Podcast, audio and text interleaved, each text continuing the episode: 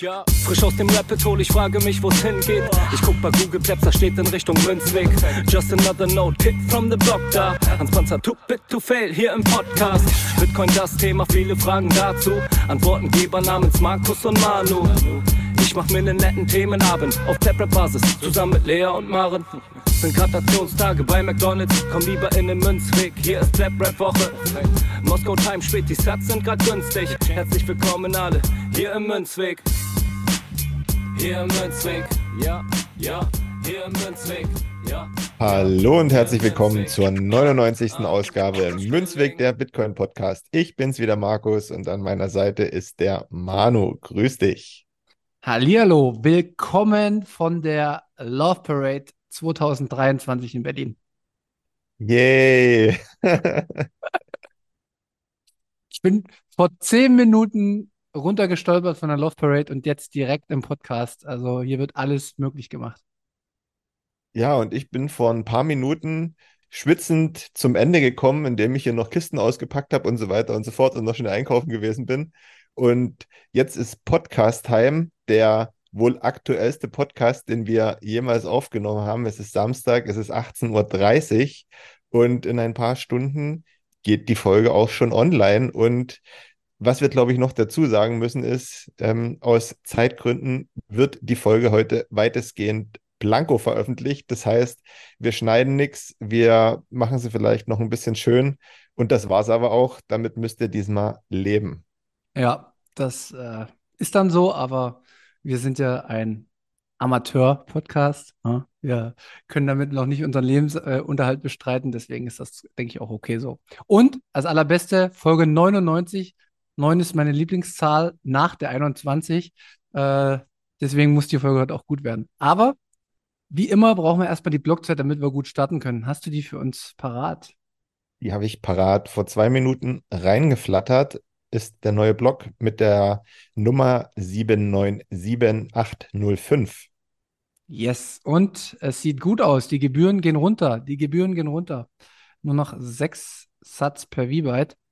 Also, alles doch wieder nur halb so schlimm. Bin mal gespannt, ob es noch komplett klärt.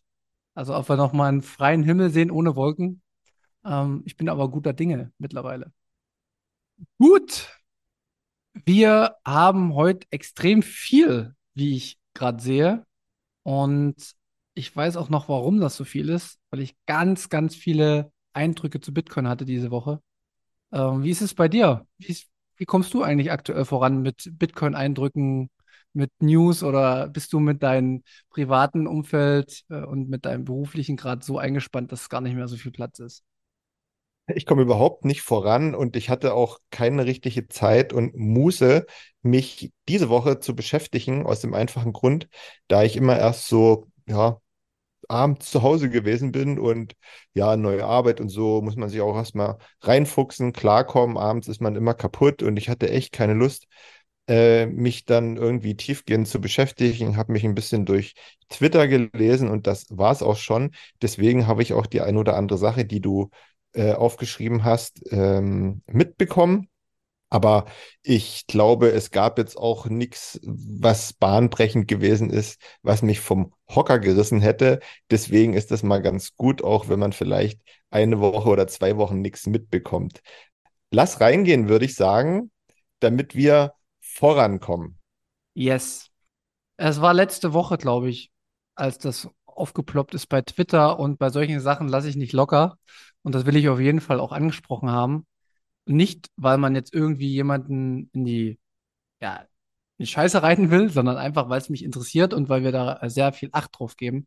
Und zwar bei dem Anbieter Relay, die App, die wir auch immer empfehlen für die ersten Käufe, die sehr einfach ist und sehr gut ist, ähm, hat einer eine Prüfung gemacht mit ähm, einem Programm, wie viele Sachen denn getrackt werden von der App und wie viele tatsächlich notwendig sind. Und ich kenne mich damit nicht so gut aus, aber deswegen will ich es trotzdem zum Thema machen, weil das Ergebnis war nicht so cool. Äh, Relay hat auch äh, reagiert drauf. Ich habe auch schon mal beim, beim Blog-Trainer nochmal drunter nachgefragt, warum da so viele Tracking-Sachen mit drin sind. Also da geht es halt um Daten, die gespeichert werden, um das Nutzerverhalten zu erkennen, um die App vielleicht zu verbessern. Das war jetzt eine Sache, die ich raus erkannt habe. Und ich würde mich einfach freuen, wenn sich mal jemand meldet, der sich vielleicht mit Apps auskennt, der mir erklären kann, ob das denn wirklich notwendig ist. Also das würde mich interessieren. Oder ob man dann schon wieder, sage ich mal, den Nutzer von der App als zusätzlichen Kunden nimmt, weil man sein Verhalten besser auswerten kann, um ihn noch mehr an das Produkt zu binden, äh, widerspricht irgendwie meiner Philosophie. Äh, aber wie gesagt, da ich mich nicht auskenne, will ich es trotzdem zum Thema machen und zum Nachfragen bzw. zum Nachdenken anregen. Und ich würde mich freuen, wenn sich jemand meldet, gerne auch von Relay, gerne auch von anderen Apps, weil ich mich da äh, bisher bin ich da noch nicht vorwärts gekommen. Wenn ich mich richtig erinnere, ähm, du hattest es ja gerade schon gesagt, Relay hatte sich dazu gemeldet, aber mir war das ein bisschen lasch, muss ich ehrlich sagen, weil das klang ja so, oh, ist nicht so schlimm, das machen alle. Und da wird jetzt auch nichts äh, Weltbewegendes getrackt oder gespeichert, was einem Sorgen machen müsste, also einem im, im Sinne von den Nutzern Sorgen machen müsste. Das war mir echt ein bisschen wenig. Deswegen würde mich das auch interessieren, ob das tatsächlich notwendig ist, dass man sowas macht und ob das in, äh, dahingehend notwendig ist, dass die Firma, in dem Falle Relay, schlauer wird und besser auf die ja, Verhaltensweisen der Kunden reagieren kann oder ob es tatsächlich überflüssig ist. Hm, mal sehen, vielleicht findet sich ja jemand. Ja, und im gleichen Zug wurde nämlich auch die App sozusagen von Bitbox ähm, geprüft und da war das halt bei Weitem nicht so. Also waren, glaube ich, vier Dinge, die man brauchte irgendwie. Es ging einmal, dass man Zugriff auf die Kameras braucht, weil man den QR-Code halt irgendwie scannen muss, wenn man irgendwie eine Adresse in QR-Code-Form bekommt. Also das ist alles nachvollziehbar und plausibel gewesen. Und bei Relay war es für mich nicht zu 100% plausibel. Und ich bin auch froh, dass zum Beispiel die Jungs von Note ein reiner Value for Value Podcast sind, weil das sind die einzigen, die das äh, so richtig angesprochen haben. Also über die Jungs bin ich darauf aufmerksam geworden. Shoutout deswegen auf jeden Fall an Note. Ähm, das Prinzip gefällt mir. Da freue ich mich immer drüber, dass das immer, egal wer das ist, kritisch beleuchtet wird. Und das bringt uns alle nach vorn. Deswegen liebe Grüße. Ja, ich habe jetzt äh, noch was von Twitter wo ich nicht so richtig das einzuordnen weiß, aber ich wollte es trotzdem mit reinbringen, weil es interessante Gedanken ausgelöst hat bei mir. Du hast es jetzt auch gerade schon gelesen, dass ähm, KI, also AI, also künstliche Intelligenz und JetGPT sind ja in aller Munde, äh, werden sie auch wahrscheinlich bleiben in meiner, in meiner Gedankenwelt. Und da wurde jetzt irgendwie Programm geschrieben oder die ChatGPT wurde angelernt, das quasi äh, Satz zu versenden zu erhalten, dass es die, sage ich mal, die KI selber macht. Und weiß nicht, hast du dich darüber mal kurz eingelesen oder was sind so die ersten Gedanken, die dir da in den Kopf gekommen sind, wenn du das liest? Ich bin überhaupt kein KI-Freund zum heutigen Stand, aus dem einfachen Grund, weil ich mich noch zu wenig damit beschäftigt habe und ich der Meinung bin, dass ich mir meine Gedanken nicht von so einer Technik vorgeben lassen will, weißt du? Ähm, ich würde bei den meisten Sachverhalten gern lieber selber nachdenken, einfach um, um nicht faul zu werden und so und Dinge auch selbst machen und das nicht von irgendeiner Technik machen lassen. Deswegen bin ich da ein bisschen kritisch eingestellt. Womöglich gibt es positive Sachen, die mit KI einhergehen, keine Ahnung. Aber ja, grundsätzlich kann ich da nicht viel dazu sagen und ob man mit KI jetzt Bitcoin kaufen muss und äh, Lightning-Satz versenden muss, weiß ich nicht so richtig. Ja, für mich war es, also ich habe ähm, ChatGPT einfach nur diese kostenlose Variante schon öfter ausprobiert. Für mich ist es eher so ein, so ein besseres Sammelsorium an Informationen. Also du kannst halt schneller als auf Google Fragen beantwortet bekommen und klar, du musst alles nochmal prüfen. Also ist egal, ob du googelst, ist egal, ob du ChatGPT nutzt, du musst immer wieder nochmal hinterfragen und kannst ja auch eine Diskussion gehen quasi mit ChatGPT und dementsprechend dir das in deinen Sinne umschreiben lassen. Das geht ja auch alles. Aber was ich interessant war, war, fand, war vielleicht die Verknüpfung zwischen Lightning und KI. Weil Lightning ist ja auch nicht perfekt in allen Bereichen. Und ich könnte mir halt irgendwie vorstellen, dass das in Zukunft, also diese beiden Technologiestränge, super miteinander vernetzt, also super miteinander sich wie soll ich das sagen, ergänzen und das Bestmögliche rausholen. Und auch so was Produktionsketten, was eine eigene Bitcoin-Ökonomie angeht, wo die Sats halt quasi dann fliegen äh, und immer wieder unterwegs sind. Und das finde ich sehr, sehr interessant. Und da werde ich wahrscheinlich die nächsten Wochen mich noch mal ein bisschen tiefer mit rein lesen, insofern es da noch was zu lesen gibt. Kann ja auch wieder sein, dass es nur so ein, ja, wie bei Blockchain, oh, Blockchain ist eine neue Technologie und damit kann man auf einmal alles machen. Vielleicht geht es auch nicht. War nur ein Gedanke, den ich mit reinbringen wollte und könnte, könnte interessant sein. Ja, also KI, ich hatte es schon wieder mit ChatGPT in der Form äh, zusammengebracht. Wenn es irgendwas Künstliches gibt, was den ganzen Prozess leichter macht, vereinfacht, dann ist es natürlich vollkommen okay. Ich hatte aber gerade nur hier diesen, weißt du, ähm, ich, ich brauche ein Thema, lass mir das vorgeben und fertig ist. Da bin ich kein Freund von. Aber was du jetzt gerade gesagt hast, ähm, natürlich, unbedingt, ne, wenn es da das bestimmte Prozesse erleichtert, dann ähm, sollte man darauf auch zurückgreifen. Genau. Ja, das waren jetzt schon mal so ein bisschen ähm, Brennpunkte, nenne ich es mal, in der letzten Woche. Wobei es noch mehr gab und ähm, das eine muss ich auf jeden Fall noch raushauen und das muss bitte jeder, der Englisch halbwegs beherrscht, sollte sich dieses Video angucken. Ähm, und zwar hat Jack Mellers jetzt einen YouTube-Kanal oder einen Podcast gemacht und äh, der erste Gast war quasi dann Jack Dorsey also der ehemalige Gründer von Twitter, der jetzt sich ganz viel im Bitcoin-Space für Noster, also eine ähnliche Kommunikationsplattform und andere Bitcoin-Projekte sehr, sehr stark macht. Und Jack Mellers ist auch bekannt, dass er Strike, das ist eine Firma, wo man Bitcoin quasi kaufen kann, beziehungsweise die Adoption in ganz vielen Ländern auch voranbringt. Und die haben über Bitcoin, aber auch einige andere Themen gesprochen. Und ich kann ja sagen, das hat mich voll abgeholt.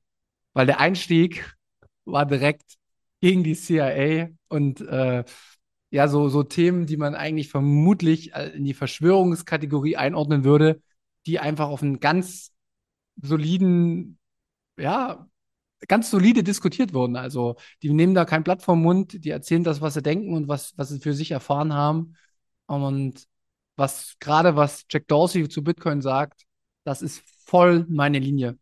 Volle Kanne. Also die, die, wie er Bitcoin beschreibt und was für ihn Bitcoin ist und dass das halt nicht nur ein Anlageprodukt ist, wie das vielleicht viele andere noch sehen, sondern dass da so, so viel mehr dahinter steckt, was unsere Menschheit an sich verändern kann. Voll mein Ding. Hört euch das unbedingt an. Ich habe es sehr genossen. Es geht zweieinhalb Stunden. Ich habe es noch nicht mal bis zum Ende gehört, aber absolute Empfehlung. Wir werden es drunter verlinken. Voll mein Ding. The Money Matters Podcast heißt das Ding. Ich glaube, gibt es erst eine Folge. Das ist die, die du gerade beschrieben hast hauen wir drunter. Ähm, ich höre es mir auch an. Ich glaube, das ist eine gute Sache, wenn man mal einen längeren Spaziergang macht. Yes, auf jeden Fall, auf jeden Fall. Genau, und jetzt ist es endlich soweit, oder? Unser nächster Programmpunkt. Ähm, wir hatten es ja in der Vergangenheit schon mal angekündigt. Wir bringen es jetzt rein, weil wir haben genügend Nachrichten bekommen. Ähm, und wir werden jetzt Personen, die wichtig sind aus unserer Perspektive im Bitcoin-Space, immer in die News am Ende mit reinnehmen und ein bisschen drauf eingehen.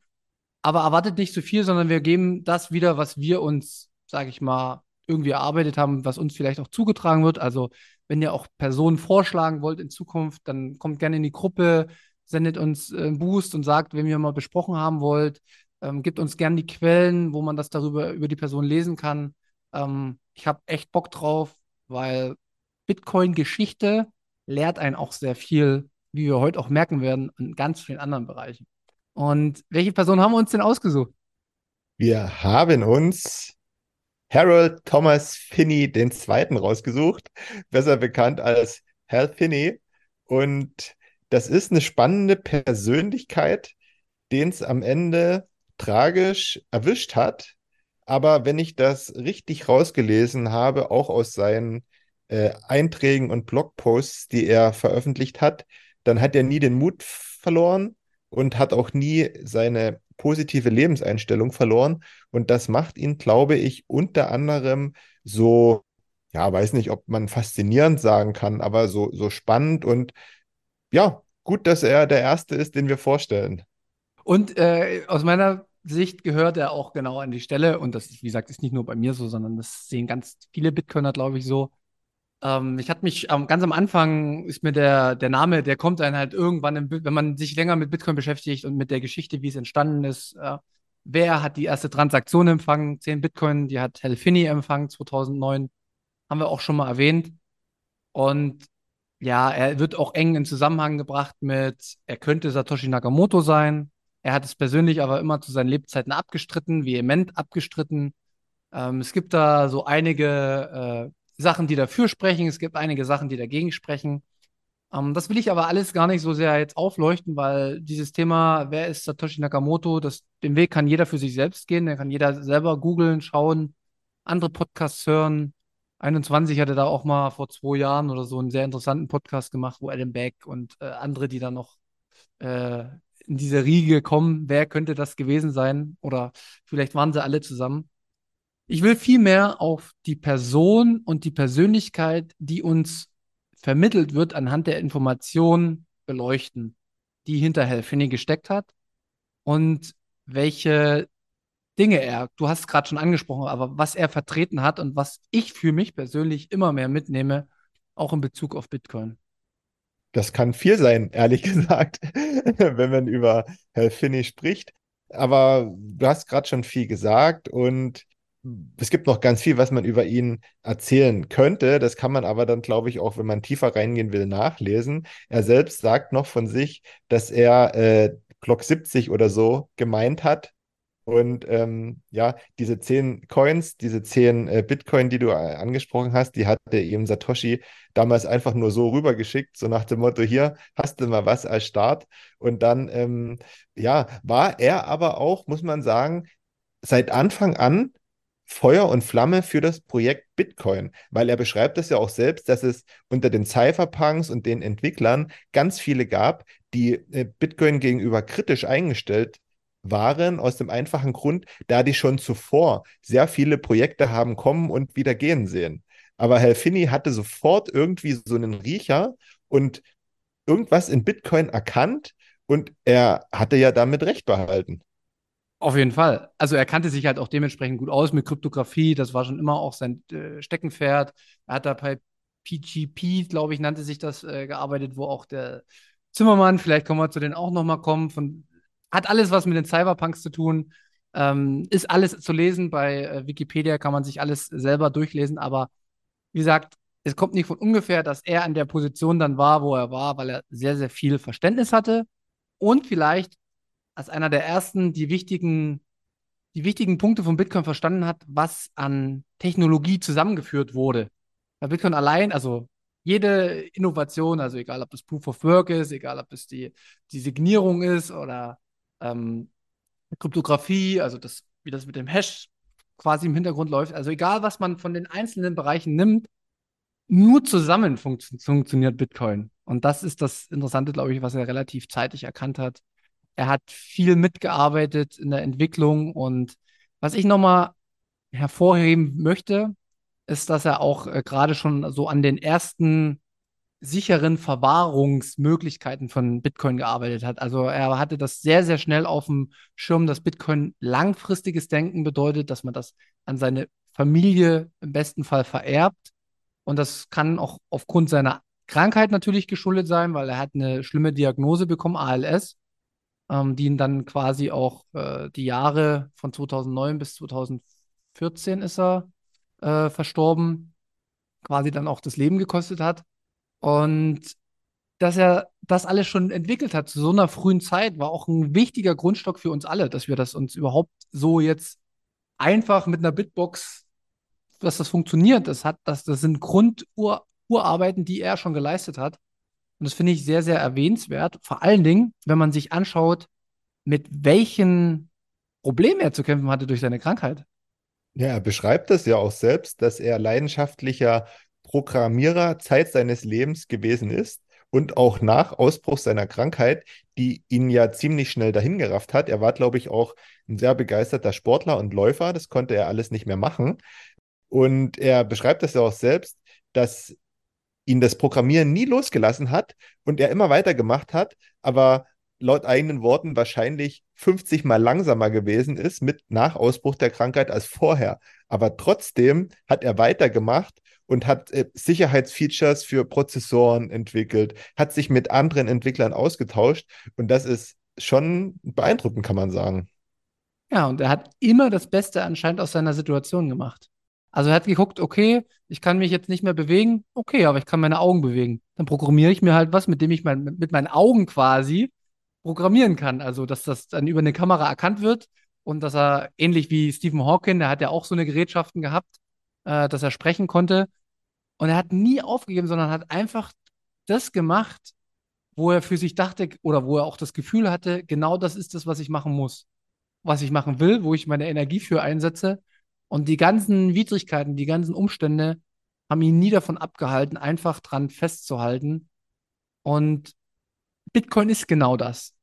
Weil wenn man Bitcoin über die Jahre hat, da gibt es immer hoch und tief und man, mal ist man überzeugt, mal nicht, aber irgendwann merkst du halt einfach, okay, also so ist es bei mir zumindest, ich bin halt voll überzeugt davon, dass ich es, also es gibt nichts Wichtigeres aus meiner Sicht, als seine Energie, die man hat, in dem Maße, wie man den, die Möglichkeiten hat, für Bitcoin einzusetzen. Und das nehme ich auf jeden Fall immer von ihm mit, weil er hätte fünfmal Nein sagen können. Er hätte wahrscheinlich auch äh, in Selbstmitleid ertrinken können, dass er die ganze Entwicklung nicht mehr sieht oder dass er mit seiner Familie nicht mehr machen kann, dass er nicht mehr äh, für einen Marathon trainieren kann. Aber nein, er hat immer was gefunden, wo er sich weiter ähm, ausgelebt hat und das ist äh, sehr inspirierend, wie ich finde. Ich möchte das gerne ein bisschen allgemeiner fassen und nicht so auf Bitcoin beziehen, wie du das gerade gemacht hast, weil nicht jeder möchte seine komplette Energie in Bitcoin stecken. das ist aber nachvollziehbar. ähm, ich glaube, was man viel eher noch mitnehmen kann, ist, im Leben gibt es immer schlechte Phasen. Da kommt niemand drum herum. Aber in jeder schlechten Phase hat man auch die Möglichkeit, was Gutes zu sehen. Und das hat er gemacht, ja. Nicht aufgeben, nicht in Selbstmitleid ertrinken, sondern gucken, hey, es ist zwar scheiße, aber vielleicht finde ich was, was mich auch in dieser schlechten Situation begleiten kann, wo ich mich einbringen kann und was mich dadurch auch stärker macht, ablenkt und ähm, wo ich trotzdem weiter leben kann. Das ist ganz wichtig. Ja, 100 Prozent. 100 Prozent. Ähm, wir können auch nochmal den Blogpost drunter verlinken. Das waren so, da wird äh, vieles von ihm äh, nochmal so beschrieben, wie, wie er sich fühlt und was er so denkt. Und ähm, kann man aber alles selber nachlesen. Wir wollen es wirklich nur nochmal ansprechen, dass, dass sich die Leute vielleicht, die jetzt relativ neu sind, äh, auf jeden Fall mit der Persönlichkeit oder mit der Person Helfine beschäftigen.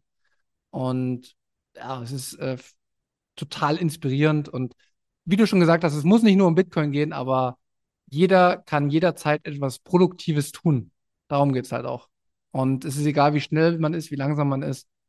Man kann immer etwas tun und man muss, egal wie die Lebenssituation ist, nie den Kopf in den Sand stecken, nie den Mut verlieren, sondern ja, für mich ist Bitcoin, für andere sind es andere Themen. Äh, auf jeden Fall, Herr Finney, bester Mann.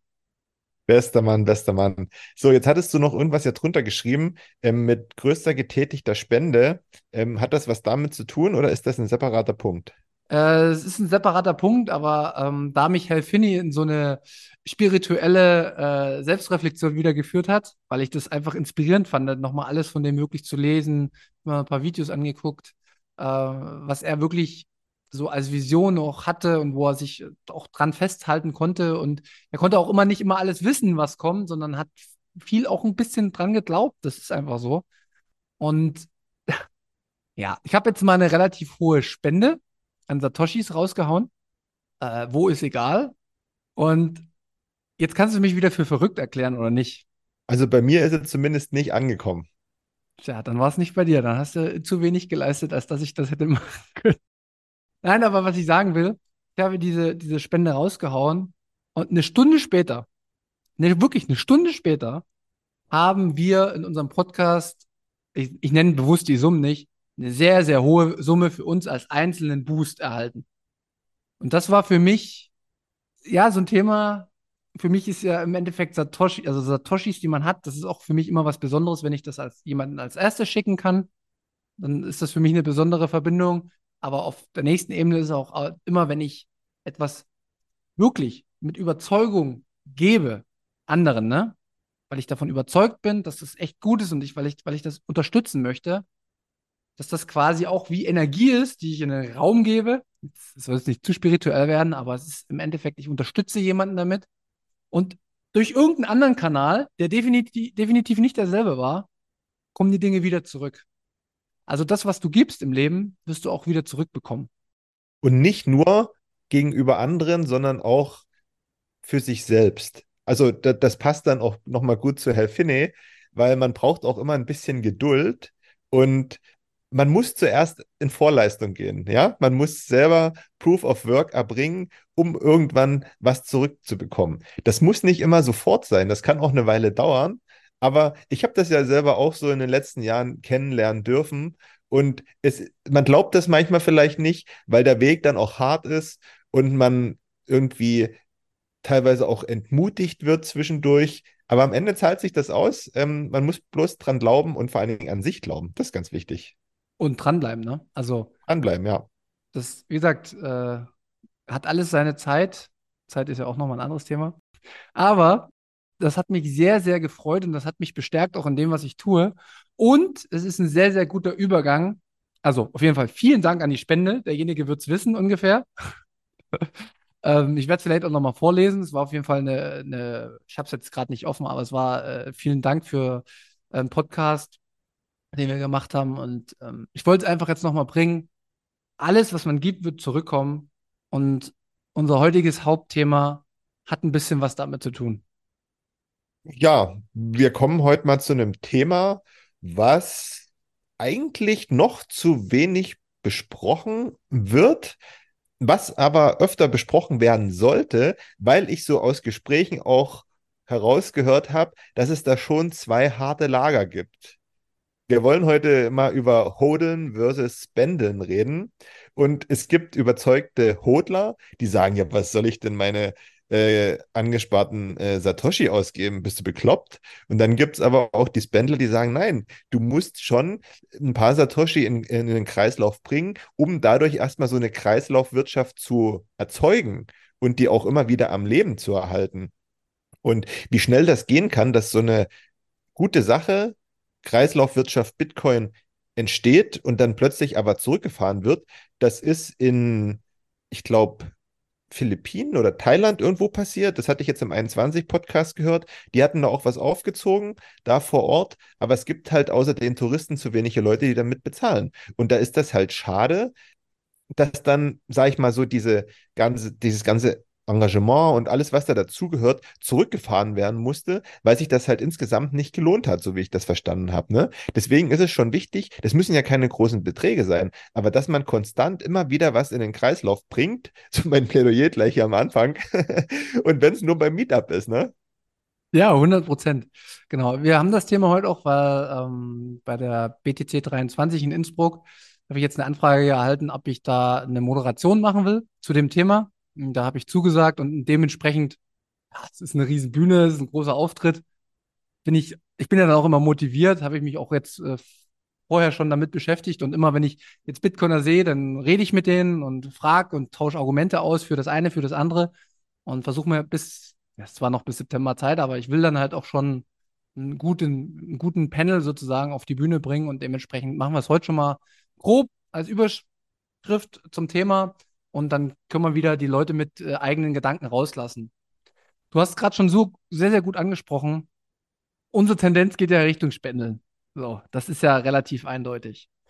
Aber ja, als ich in Bitcoin Space reingekommen bin, und bei dir war es ja wahrscheinlich auch so, da wird ja erstmal das Holen, also das Sparen, also das Bitcoin quasi Sparen ist, gelehrt und dass der Euro in seiner jetzigen Verfassung und auch in seiner zukünftigen definitiv das schlechtere Geld ist, weil es nicht so viel auf lange Sicht nicht so den Wert erhalten kann wie Bitcoin. Und deswegen ist es logisch, die Bitcoin zu hodeln und wenn man was ausgibt, dann in Euro, weil man quasi das schlechte Geld loswerden will. Das ist das Narrativ hinter Hodeln. Ne? Genau. Ich möchte noch mal kurz sagen, dass ich, glaube ich, nicht der klassische Spendler bin. Ich würde mich so als 50-50-Typ bezeichnen. Weißt du? ähm, wie gesagt, so, ich bin ja nicht so der extreme Typ, sowohl in die eine als auch in die andere Richtung. Und deswegen würde ich so sagen, beides ist bei mir gleichgewichtet. Aber ja, ich gebe dir recht. Ähm, oberstes Ziel muss immer sein, das dreckige Fiat-Geld loszuwerden und e egal wo im Endeffekt. Ne? Und kann man ja zum Beispiel auch so machen, wenn man irgendwo mit Bitcoin bezahlt, jetzt natürlich keine 2,50 Mark, sondern wenn man was zahlt, keine, keine Ahnung, ein Ticket oder so, das kostet äh, umgerechnet 100 Euro, ja, dann kaufe ich halt dann wieder für äh, 100 Euro nach. Aber da sagen halt viele, zwischen dem Kauf des Tickets und meinem Nachstecken können Kurssprünge sein, dass ich Minus mache. Aber soll ich dir was sagen? Das ist mir zum Beispiel scheißegal, da gucke ich überhaupt nicht drauf. Ja, aber ich will ja nur die Position vertreten. Also, weißt du, ich möchte, du, mir brauchst du nicht sprechen darüber, weil ich zähle mich eher zum Spendler, aber ich erkläre auch gleich warum. Es geht einfach darum, dass das eine Narrativ ist, was quasi für Bitcoin wichtig ist, das Hodeln, damit quasi die, die Wertigkeit auch hat, weil umso mehr Hodeln, umso wertvoller wird Bitcoin, weil die Verknappung am Markt stattfindet.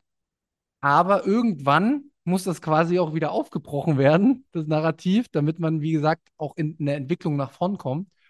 Und ja, ich, also was ich, ich sag mal jetzt, wer ich bin. Ich bin der, ich bin richtig hardcore, weiß ja jeder, du bist eher gemäßigt unterwegs. Ich bin, ich bin quasi der Aktivist, der 100 Prozent, wenn er irgendwo reingeht, dann meistens 100 Prozent reingeht. Und ich bin so heftiger Hodler, dass ich spendeln muss.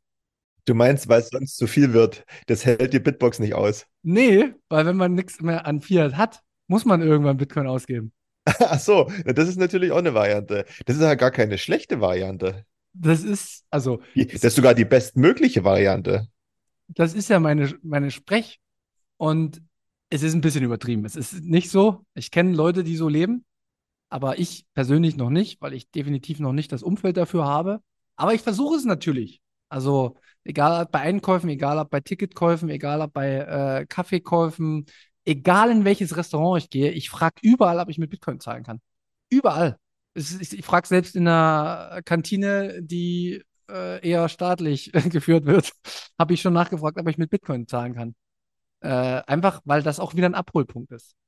Und Vielleicht, vielleicht müssen wir noch dazu sagen, dass dieses ganze Thema auch wieder ein Prozess ist. Ne? Also man fängt an zu hodeln, was anderes bleibt dir ja auch nicht üb übrig, weil du brauchst ja einen Start. Ne? So, das heißt, du sparst erstmal und das ist ja auch der Sinn dieser ganzen Geschichte, um später ein werthaltiges Asset zu halten, ne? So und auch immer mehr zu akkumulieren davon. Das ist ja das Ding, das haben wir auch am Anfang immer beschrieben. Bloß irgendwann kommt man ja dann auch mal zu dem, ähm, zu der Erkenntnis vielleicht, ja, ähm, ich, ich, ich spare jetzt über zwei, drei Jahre äh, meine Satoshi an und sehe, der Wertehalt ist gegeben, Check dahinter, vielleicht hat sich der Wert sogar gesteigert. So, und dann kommt ja das ins Spiel, dass man dann darüber nachdenken kann, okay, ähm, ich habe jetzt was gespart, dann probiere ich doch mal aus, wie Bitcoin so als Zahlungsmittel funktioniert. Das ist dann der nächste Schritt, ne? So, und je mehr diese beiden Schritte machen, hodeln, langsames Pendeln, dann kommen wir auch dazu, dass halt immer mehr Leute so denken und dann eben Bitcoin auch eine echte Größe wird, was so ein, wie, wie sagt man dazu, so ein Determinator ist, um irgendwas zu beschreiben, ne? Genau, also Wertigkeit, dann kommt Zahlungsmittel und irgendwann, wenn das Zahlungsmittel häufig genug genutzt wird, ist es automatisch irgendwann Recheneinheit, weil wenn jeder damit bezahlt, äh, dann denkt man auch in Bitcoin. So, das sind natürlich noch sehr, sehr viele Jahre äh, im Vorlauf. Aber was, was ich so krass finde, es gibt Bitcoiner, die sind länger im Space als ich. Viel, viel länger als ich.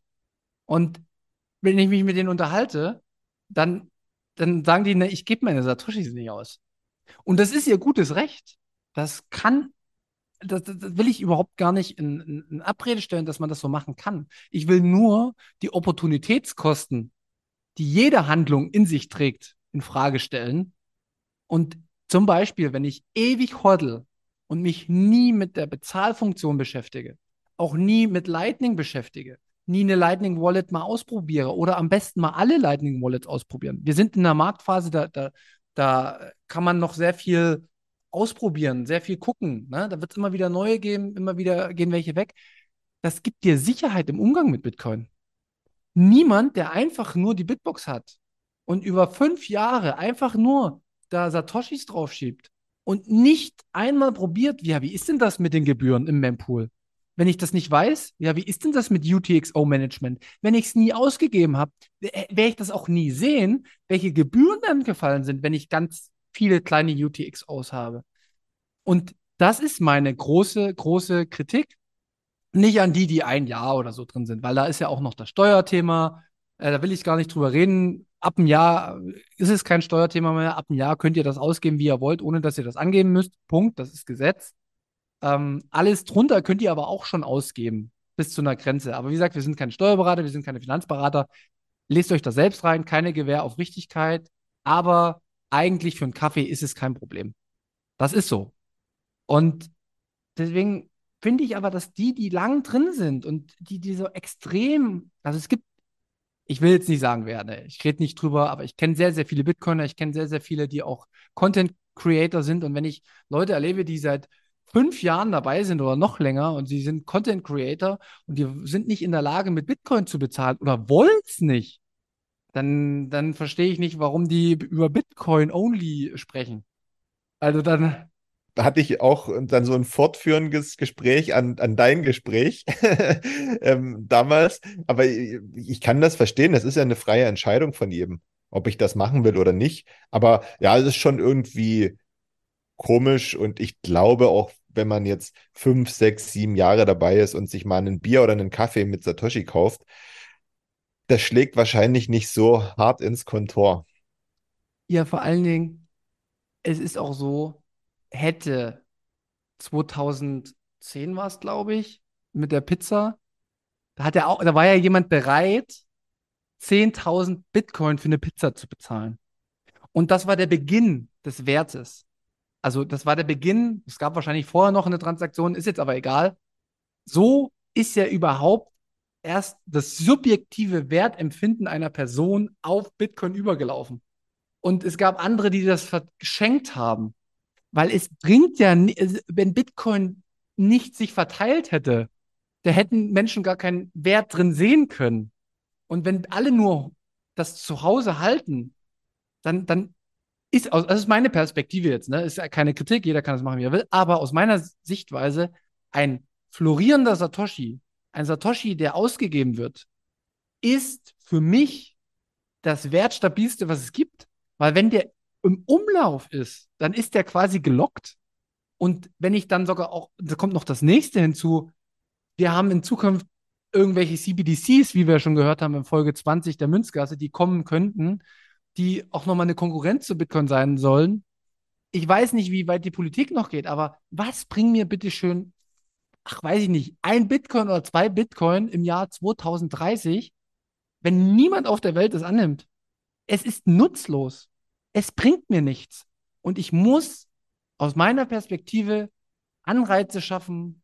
Und wie gesagt, es gibt jetzt sogar in Zukunft auch bei Pocket und bei Coinfinity ist es schon äh, in der Probephase beziehungsweise Coinfinity haben schon veröffentlicht, dass du instant nachstecken kannst über Lightning. Also du kaufst dir einen Kaffee, meldest dich dann an und kannst dann nachstecken und kriegst per Lightning deine Satoshis. Super schnell. Also musst jetzt nicht mehr zehn Minuten warten oder zwei Tage, bis das gebündelt rausgeschickt wird, sondern es geht sehr, sehr schnell. Und ich finde, dadurch kommt, gibt's, es gibt quasi dann auch diese Ausreden nicht mehr aus meiner Sicht, weil es sind ein Stück weit Ausreden. Das sind Ausreden. Und wenn man den CBDC bekämpfen will, verhindern wird man ihn nicht können, aber bekämpfen oder ignorieren, dann ist es doch gut, wenn man jetzt schon anfängt, so viele Satoshi wie möglich in den Umlauf zu bringen, also die dann aktiv im Umlauf sind. Und das ist wieder dieser Vorsprung, den ich auch in der Münzgasse beschrieben habe, den andere Länder gegenüber der Europäischen Union zum Beispiel haben oder der, der Zentralbank, ja, weil die schon vor Jahren angefangen haben, sich wirklich aktiv mit so einem Thema zu beschäftigen. Wenn bei uns der CBDC kommt, da sind andere Länder schon wieder weiter und wenn der CBDC kommt, da sind wir Bitcoiner viel, viel, viel weiter. Wir können das aber noch befeuern, indem wir aktiv mit Satoshi bezahlen. Richtig. Und äh, nächster Kostenpunkt, den viele auslassen, Bitcoin ist freiwillig. Auch die Entwicklungsarbeit an Bitcoin wird sehr, sehr viel freiwillig von den Leuten gemacht. Es gibt immer mehr Spenden für die Entwickler und so, dass sie sich äh, über Wasser halten können. Aber Ich habe das gemerkt von, bei Lipa, wo ich das installiert habe. Die waren so dankbar über das tatsächliche Bezahlen, weil das sind ja für sie auch Lernschritte. Lightning ist nicht perfekt. Lightning braucht noch Entwicklung und jede Transaktion, die durch unterschiedlichste Wallets laufen, Phoenix, Moon, Breeze, ja, Wallet of Satoshi finde ich kritisch, da sprechen wir nächste Folge nochmal drüber, da habe ich ein bisschen noch was äh, aufgearbeitet bekommen, aber ja, selbst das muss ja sein, äh, ist ja quasi eine Wallet, die genutzt wird, sehr viel genutzt wird, ganz viel Information darüber, wie gut Lightning funktioniert und es gibt Stabilität. Also quasi, das ist wie eine Subvention, die du den Entwicklern gibst, wenn du mit Bitcoin bezahlst. Wohingegen, wenn du es nur liegen lässt, ist es aus meiner Perspektive, wie gesagt, jeder kann machen, was er will, aber die Kosten, die die Leute damit auch vielleicht bezahlen, wenn sie es nicht ständig nutzen, in kleinsten Mengen vielleicht schon mal zum Testen, kann auch eine Entwicklung verpasst werden, kann in Zukunft deine Sicherheit mit dem Umgang mit Bitcoin dir echt viele Satoshis auch kosten. Und das muss man immer im Verhältnis sehen. Ich finde es auch schade, zum Beispiel gibt es ganz viele Restaurants ja auch mittlerweile, die Bitcoin akzeptieren. Ne? Und viele sagen aber, ja, wir haben zwar das Angebot da, aber in dem Zeitraum, seitdem wir das haben, hat vielleicht einer oder haben zwei mit Bitcoin bezahlt, bei manchen auch noch gar keiner. Und die machen sich da die Mühe und wollen was voranbringen und keiner bezahlt aber mit Bitcoin. Und bei mir wäre es zum Beispiel so, ganz ehrlich, ich, ich, ich, ich lade ja meine Lightning Wallet schon, wenn ich irgendwo hingehe und die Möglichkeit habe, entsprechend auf, ja. Also da mache ich schon was drauf. So, und wenn ich dann eben da bin und dann kostet eben mein, keine Ahnung, was isst man da so, äh, mein Schnitzel als Beispiel, alle Veganer Ohren zu halten und was dazu und dann trinkt man was, ja, dann zahle ich halt die 30 Euro äh, über Lightning. Ist mir doch egal. Richtig. Und das soll jetzt nicht in Abrede stellen, dass Bitcoin natürlich eine niedrige Zeitpräferenz fördert, ne? Aber eins ist Fakt. Essen und saufen müssen wir alle. Nee, aber Essen und Trinken, da wirst du nie drum rumkommen. Niemals in deinem Leben. Und du kannst über Bitrefill, kannst du einen Gutschein dir auch schon wiederholen für den Rewe Supermarkt. Ich mache es auch nicht immer. Ich habe es ein, zwei Mal. Aber es kann die Möglichkeit sein. Ich esse aber viel auswärts. Ich bin viel Kuchen essen, Kaffee und bezahle damit Lightning. Jeder hat die Möglichkeit und ich will nicht, ich will niemandem irgendwas vorschreiben, sondern es soll nur zum Nachdenken anregen, dass aus meiner Sicht Hoddeln und Spendeln immer Hand in Hand gehen, aber ab irgendeinem Punkt Spendeln definitiv einen viel, viel größeren Wert hat, als nur zu hoddeln. Genau. Und für alle die, die jetzt sagen, oh, ich habe gar kein Rewe in der Nähe, mit Bitrefill kann man in nahezu allen Supermärkten, glaube ich, mittlerweile auf die Art und Weise bezahlen. Also ihr ladet euch da eine Karte auf und ähm, bezahlt dann eben das Guthaben mit Bitcoin oder Satoshi und dann gebt ihr dir, lasst ihr die abscannen und die bekommen dann halt den Eurobetrag davon. Der Supermarkt, ne? Ja. Ja. Und jeder kann irgendwo. Es ist hundertprozentig so. Jeder kann irgendwo, kann er Lightning nutzen. Bei Meetups sowieso, bei Veranstaltungen auch, jetzt auf der BTC 23 auf jeden Fall kann man alles mit Bitcoin bezahlen. Und macht es. Ich kenne, ich, eine Sache erzähle ich noch. Ich weiß nicht wer, aber hier in Berlin ist ja schon ein relativ altes Meetup, was es schon vor 21 gab. Und die haben Leute schon 2015 Bitcoin quasi einen Burger und ein Bier gekauft. Die haben damals natürlich, ich glaube, 0,8 Bitcoin für einen Burger und ein Bier bezahlt. Ja, aber das war wichtig. Sowas war wichtig, um zu gucken, ob das geht, zu gucken, ob das funktioniert, um zu gucken, ob man andere Sachen entwickeln muss. Lightning wurde ja dann so ab 2015, 16 war das ja schon in den, in den Gedankenschritten da sozusagen, dass es halt nicht nur On-Chain funktioniert, sondern dass man das auch direkt schon umsetzen muss mit Lightning. Helfini hat das auch schon gesagt, am, nee, Satoshi Nakamoto hat es damals gesagt, dass man auf, als Skalierung noch einen nächsten Layer braucht. Aber ganz ehrlich, ich glaube nicht, also ich kenne denjenigen nicht persönlich, aber ich glaube nicht, dass derjenige, der 0,8 Bitcoin für einen Burger und ein Bier bezahlt hat, nur ein Bitcoin hatte. Sondern der wird schon auch noch eine größere Summe an Bitcoin gehabt haben und dementsprechend ist es für ihn ja auch im Laufe der Zeit irgendwann Boogie. Vollkommen irrelevant gewesen, ob er jetzt nur die 0,8 für einen Burger und Bier ausgeben hat oder nicht. Das muss man ja immer ins Verhältnis stellen. Diese 0,8 Bitcoin damals sind heute, weiß ich nicht, 100.000 Satoshi oder so. Weißt du, was ich meine? Ja, ja, genau, genau, genau. Also das tat dem wahrscheinlich zum damaligen Zeitpunkt nicht anders weh, als wenn man heute 100.000 Satoshi ausgibt. Weißt du, was ich meine? Genau, genau. Deswegen. Also. Deswegen, also wer, wer hoddelt und ein bisschen spendelt, für die Produkte, die er auch gut findet, für die Dienstleistung, alles gut, der geht aus meiner Sicht den perfekten Weg. Auch für die Zukunft. Dann haben wir ja das Plädoyer zum Thema Hoddeln versus Pendeln. Ja. Ich sehe es auf jeden Fall so, nur wenn wir, ist immer, Bitcoin ist immer du selbst. Nur wenn du selbst über deinen Schweinehund gehst und selbst verstehst, ja, okay, es ist anstrengend. Ja, okay, ich habe jetzt keine Lust drauf. Mensch, ich will ja noch Millionär werden und das geht sonst nicht anders. Denkt mal drüber nach. Nur wenn Bitcoiner mit Bitcoin bezahlen, kann es funktionieren. Wenn es nicht mal die Bitcoiner machen, wer soll es denn sonst machen? Wer soll es denn sonst machen? Und weißt du was? Genau jetzt schlägt wieder meine Stunde. Ihr könnt mit Bitcoin bezahlen. Und was? Euer Ticket für die BTC 23 in Innsbruck. Ähm, die zweite Auflage der Bitcoin-Konferenz vom 14. bis 17. September. Ähm, mit dem Code Münzweg gibt es sogar 5% Rabatt, also ihr spart sogar weitere 5%, wenn ihr mit Bitcoin bezahlt. Also wenn das nicht verlockend klingt, ich weiß auch nicht. Ich würde es sofort machen, wenn ich an eurer Stelle wäre. Und wenn ihr noch Lust auf eine Bitbox habt, dann könnt ihr auch mit dem Code Münzweg, äh, alles groß geschrieben und mit UE, ähm, 5% sparen. Schön, oder? Äh, ein Träumchen. Dein, dein neuer Job tut dir gut. ich werde wieder kreativ, noch kreativer. Ja, noch kreativer, als du so schon bist, genau. Ja, nee, genau. Also, spendeln, egal wann und wo. Und versucht auch eure Lieblingsgeschäfte zu Orange-Pillen. Weil, wenn, wenn man einen Lieblingsitaliener hat, ist doch perfekt, wenn der Bitcoin annimmt. Ge geht man automatisch auch häufiger hin. Äh, und in dem Sinne, spendeln, auf jeden Fall ausprobieren. Es hat mehr Vorteile als Nachteile. Das kann ich euch versprechen. Und es macht auch Spaß, wie gesagt. Und es ist zusätzlich noch eine spirituelle Verbindung in meiner Sicht der Dinge. Ja, das verstehen wahrscheinlich nicht alle und können nicht alle nachvollziehen. Aber das muss ja auch nicht sein. Ja, sind wir durch, oder? Ja, wir sind durch. Das war's. Aus und Ende. Vorbei mit Münzweg.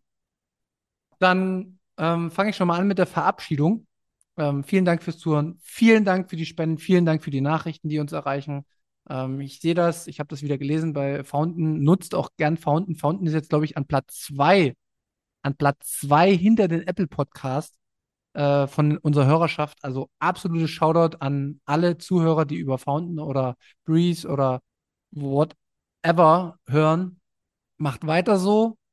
Ich finde das genial. Hat auch was mit Spendeln zu tun, hat auch was mit Wertschätzung zu tun. Und vielleicht werden wir irgendwann zum Value for Value Podcast durch euch. Ihr habt es in der Hand, nicht wir. In diesem Sinne, habt eine schöne Woche und ich freue mich aufs nächste Mal. Tschüss. Ich mich auch, denn das nächste Mal steht Folge 100 an. Bis dahin, macht's gut, tschö.